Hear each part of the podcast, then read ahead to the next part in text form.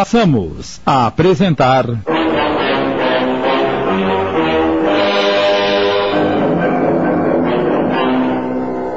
Os Fios do Tear. Obra de Wilson Frungilo Jr., minissérie de Sidney Carbone.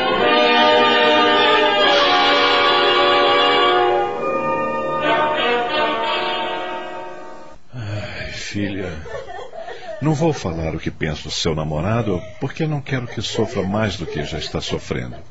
Somente quero ajudá-lo em tudo que for necessário para que acabe com esse sofrimento que invadiu seu coração. Mas para isso, imponha uma condição. Que, que condição? Quero que esqueça esse rapaz. Faça de conta que ele nunca existiu em sua vida. Ah, o que o senhor disse? Esqueça esse homem que está atormentando sua vida. Você ainda é muito jovem para passar por tantos dissabores. É o que pretendo, apesar de eu amar muito mas não sei se vou conseguir. Se é assim, estou pronto para ajudá-la. Você se alimentou, isto é, tomou o café da manhã? Não, senhor.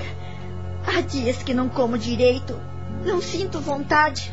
Mas tem que se alimentar, ou então tudo vai se tornar mais difícil para você. Ele tira uma nota do bolso e. Tome, vá até a lanchonete da esquina e tome um café reforçado. Não posso aceitar, seu Adalto. Esse dinheiro pode lhe fazer falta. O senhor também deve passar por dificuldades e. Ah, não pense nisso, menina. Além de aposentado, ganho muito bem neste emprego, sem contar as gorjetas que ganho dos moradores é, para fazer alguns servicinhos extras. Posso lhe afirmar que estou muito bem financeiramente. Vá, vá alimentar, Selma. E depois? O que eu vou fazer? Não queria voltar para aquele barraco solitário Sou uma pessoa só, não tenho amigos.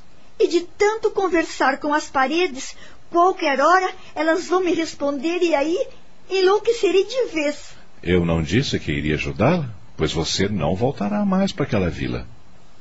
Como? Eu vou levá-la para minha casa, Selma. Você ficará hospedada lá até acalmar esse seu coraçãozinho.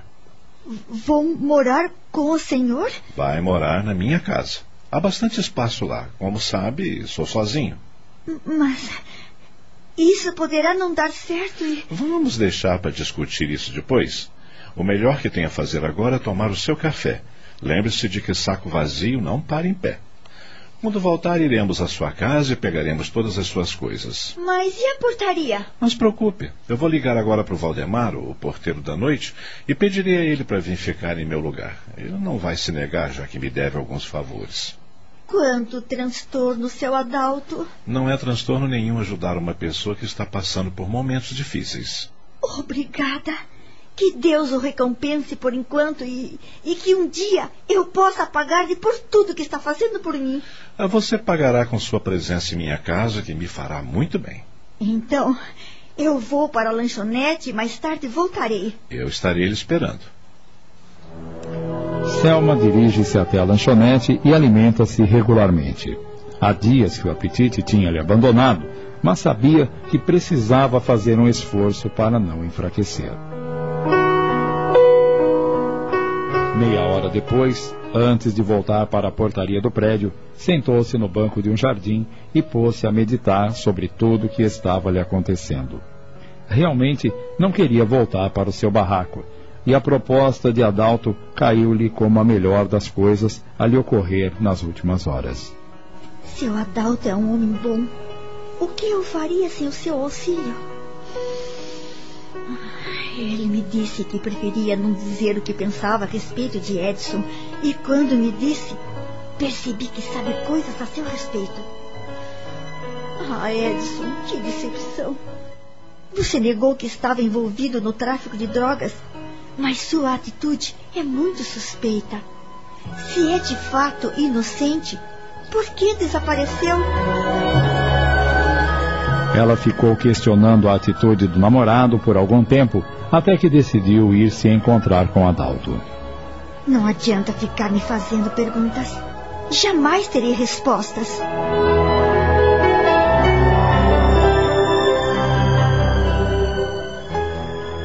Quando chegou em frente à portaria, Adalto já esperava ao lado de seu velho carro estacionado embaixo de uma árvore. Hum, vejo que está um pouco melhor. é, pelo menos consegui botar alguma coisa no estômago. Gentilmente ele abriu a porta do carro e ela entrou. Ele acomodou-se ao volante e.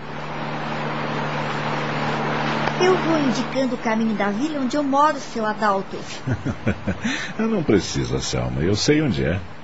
Bem, sendo assim, gostaria que o senhor ficasse me esperando uma quadra antes da entrada da vila.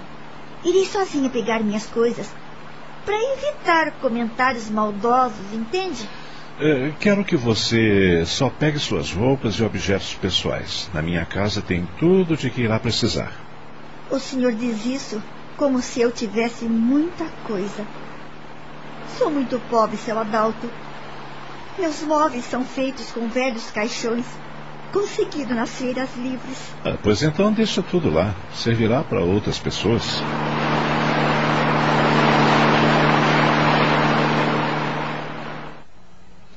Conforme Selma pedira, ele para o carro no local de acesso à vila. Está bem aqui? Está ótimo.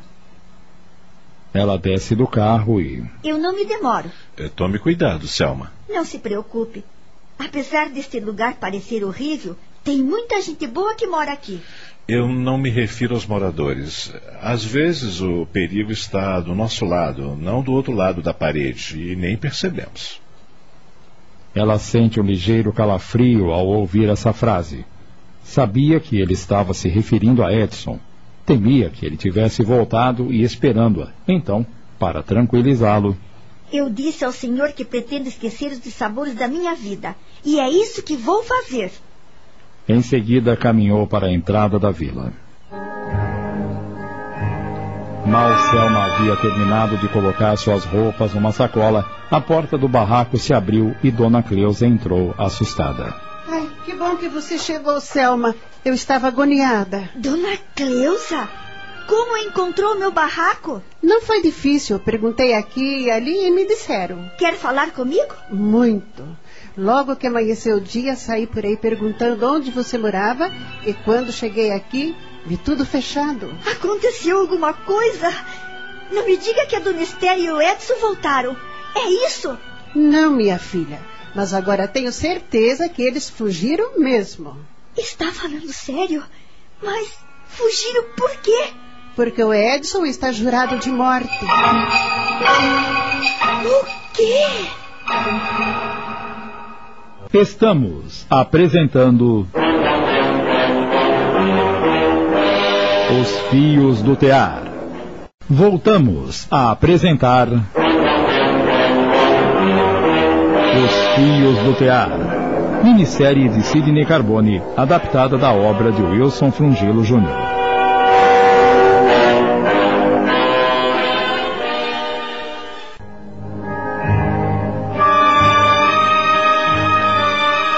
Seu namorado se meteu numa grande encrenca, minha filha. Não me diga que ele. Tráfico de drogas. Meu Deus! Então é mesmo verdade? Eu ainda tinha esperança de que fosse apenas uma suspeita. Mas ele está mesmo envolvido? Muito mais do que você imagina. Ontem à noite, os traficantes, seus comparsas, invadiram o barraco que a dona Esther morava, vasculharam tudo à procura de dinheiro e, como não encontraram nada, destruíram o barraco. Quebraram tudo que encontraram pela frente. À procura de dinheiro? Como assim?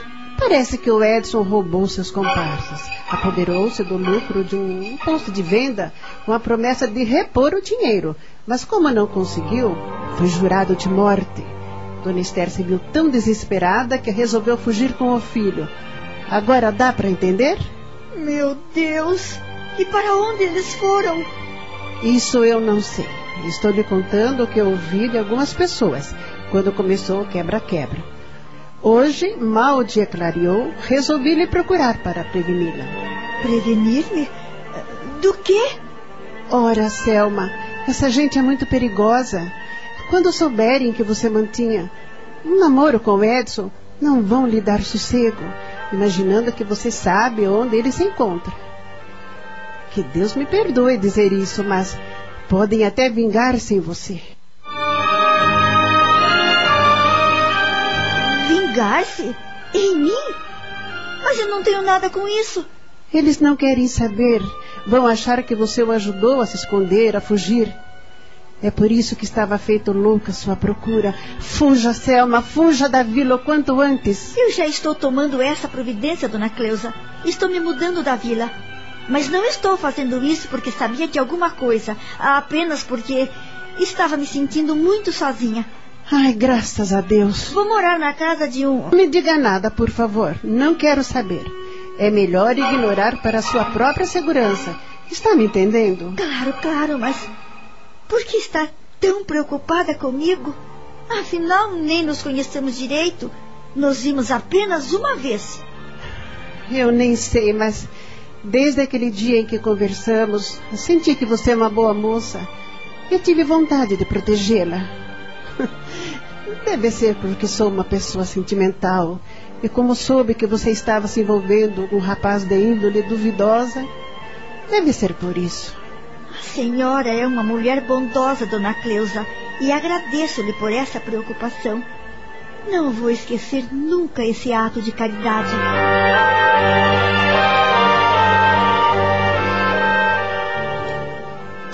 Uma hora depois, Selma retorna para o local onde Adalto a esperava. Ao notar sua expressão assustada, ele perguntou: Está tudo bem? Não, seu Adalto. Acabo de saber de uma coisa que me deixou arrasada. Vamos embora deste lugar. No trajeto você me conta. Sim, senhor.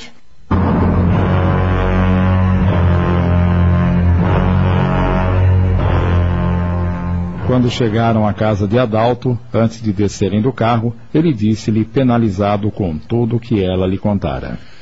Eu. Eu sabia que aquele rapaz não valia nada, Selma. Conheço algumas pessoas que moram naquela vila e elas me contaram o que você não sabia.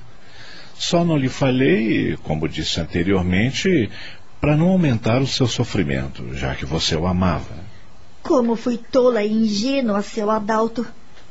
Edson sempre teve uma conduta estranha comigo, mas eu nunca desconfiei de nada. Nem quando a própria mãe me alertou sobre seu comportamento, eu fui capaz de enxergar quem ele era realmente. Acreditei nas suas desculpas e até senti um pouco de raiva de Dona Esther. O amor a si mesmo, Selma, nos enseguece totalmente. Infelizmente, cheguei a uma triste conclusão. Ele nunca me amou. Se me amasse de verdade, não teria me exposto a tudo isto. Ele nem sequer se preocupou com a minha integridade. Se não fosse Dona Cleusa me alertar, sabe-se lá o que poderia me acontecer se continuasse naquele barraco. Ah, eu acho que você não deve mais se preocupar com essas coisas, Selma. Graças a Deus não lhe aconteceu nada e nem irá acontecer, porque agora você tem quem a protege. Vire essa página da sua vida e olhe para frente. Uma vida nova espera. É, o senhor tem razão. É, é, posso lhe pedir um favor? O senhor pode pedir-me o que quiser. Está fazendo tanto por mim. É, não me chame de senhor. Chame apenas de Adalto, tá bom? Mas é que eu. Eu sei que já tenho uma certa idade, que poderia ser seu pai, mas é, eu não me sinto um velho. Eu tenho o vigor e a energia de um homem de 30, 30 e poucos anos. Eu vou me sentir bem melhor se me tratar sem essa formalidade. Seu senhor, ah, digo, se você quer assim, assim será. Ótimo. E então, vamos conhecer o seu novo lar? Vamos entrar.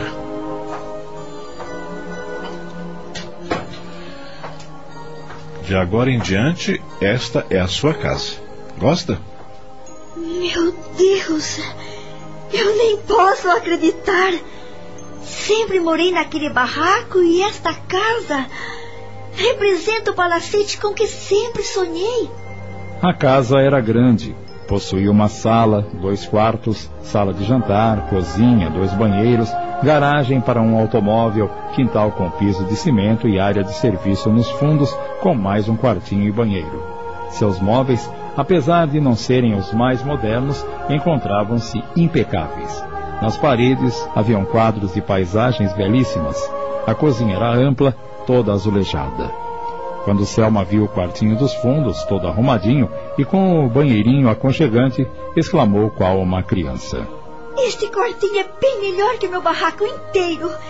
Vou ser a pessoa mais feliz do mundo morando aqui.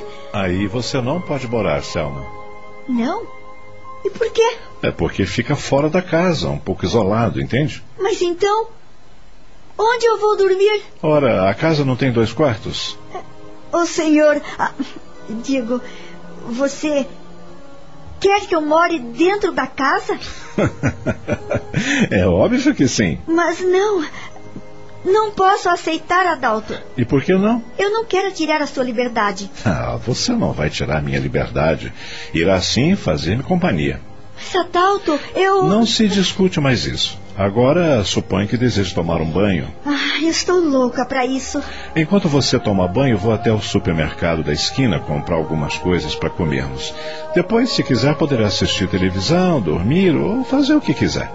O dia hoje foi de muitas surpresas e emoções, não é mesmo? Mais surpresas do que emoções. E diga-se de passagem, surpresas nada agradáveis. Ah, tranquilize-se, Selma. Amanhã será outro dia e você terá uma outra visão do que aconteceu. Adalto. Diga. Por que está fazendo tudo isso por mim? Ah, porque você merece. É uma boa moça e nunca teve nada na vida. Eu resolvi que a partir de hoje você terá tudo que sempre mereceu. Deixe-me fazer isso. E não precisa ficar preocupada, porque eu não vou exigir nada em troca. Você é um homem muito bom. Sabe que estou feliz por essa oportunidade. Há muito eu desejava fazer isso. Mas por quê? Quase nem me conhece. Sabe pouco da minha vida. Aprendi a conhecer as pessoas pelos olhos, ou melhor, pelo olhar. E seus olhos, seu olhar irradiam grande pureza de coração.